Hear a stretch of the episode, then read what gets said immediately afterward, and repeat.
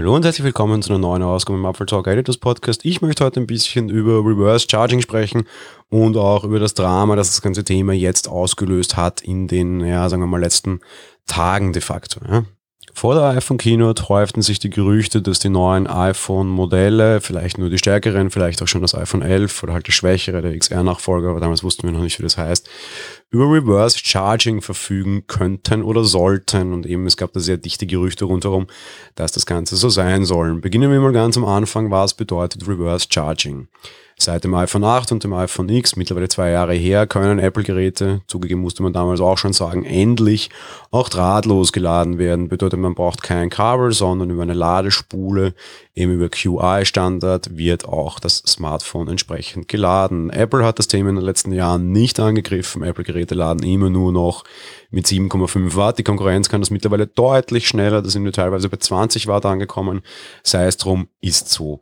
Apple hat in der Zwischenzeit noch ein paar andere Geräte angekündigt, aber dann nicht auf den Markt gebracht. Man hat AirPower angekündigt. Ihr kennt das Drama. Es war ein Drama in 17 Akten, immer fast zwei Jahre oder ja, gut, eigentlich ist unfair, ein bisschen über mehr als ein Jahr.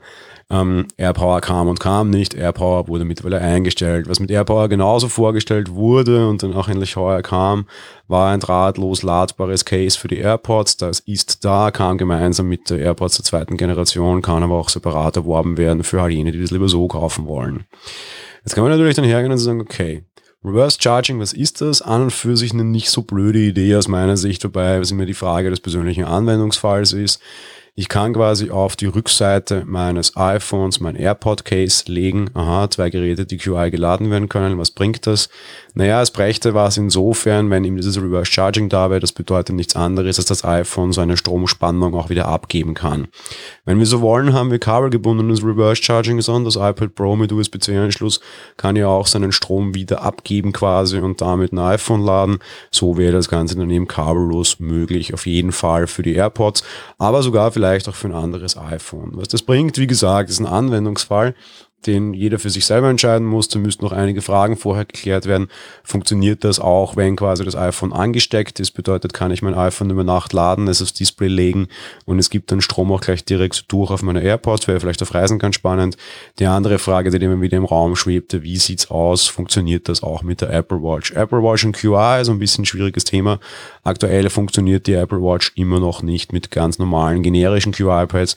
Das Ganze funktioniert nur mit dem Apple Watch Puck. Man setzt setzt zwar auf den QI-Standard, hat aber quasi nie die Spezifizierung genau eingereicht. Dementsprechend gibt es da keine Freigabe. Für andere Ladegeräte wird Apple durchaus recht so sein, weil damit können sie ihre teuren Ladegeräte verkaufen und man kann es nicht auf billige Ladegeräte legen. Nach der Keynote ging dann schnell die Meinung um sich, dass Apple offenbar diese Hardware in seine iPhones integriert haben soll diese aber nicht aktiviert hat, softwareseitig. Jetzt können wir uns an eine gestrige Folge erinnern, nein, das ist kein Häme und wir sind nicht rechtzeitig fertig Thema geworden. Apple hat dazu einfach keine Aussage getätigt. Letzten Freitag kamen dann die iPhones auf den Markt. Natürlich hat die iFix sie sofort zerlegt und die finden vielleicht Hinweise, vielleicht nicht. Wir haben zum Beispiel nämlich jetzt eine direkte Verbindung zwischen dem iPhone-Akku und der Ladespule. Das war in den früheren iPhone-Modellen nicht der Fall. Das könnte ein Hinweis auf bilaterales Laden sein, so iFixit. Zusätzlich gibt es auch Hinweise auf ein Warnsystem, das von einer zu hohen, also dass wir vor einer zu hohen Hitzeentwicklung bei bilateralen Laden aus also anschlagen könnte. Wirklich wissen tun sie es nicht. AMOR will schon wieder Besseres wissen die sagen, es gibt kein bilaterales Laden und das war auch so nie vorgesehen. Zumindest nicht für dieses Modell. Ihre Begründung ist nicht auf Hardware und investigativ äh, quasi Dinge zerbauen und zerlegen und nachsehen zurückzuführen, sondern sie haben aus mehreren natürlich nicht genannten Quellen diesen Hinweis bekommen und diese Bestätigung bekommen, als es hieß, dass Apple das Ganze per Software deaktiviert haben soll. Ob man dem jetzt glaubt oder nicht, sei hingestellt, Imore und Rennie Ritchie haben auf jeden Fall immer relativ gute Quellen, so fair muss man sein. Auf der anderen Seite, ja, so eine, so eine vernünftige, so einen vernünftig fundierten Widerspruch gegen, äh, hier ist Hardware und ihr könnt sie euch anschauen, sehe ich auch nicht ganz, aber ja, sei es drum. Auch bei uns im Forum haben wir das schon diskutiert, da gibt es immer wieder die Hoffnung, ja, es könnte ja sein, dass Apple das mit einem Software-Update nachrüstet. Ich glaube auf der anderen Seite, wenn es tatsächlich so ist, wird Apple einen sehr, sehr, sehr guten Grund haben, warum das nicht der Fall ist. Dementsprechend kann ich mir das sehr schwer vorstellen.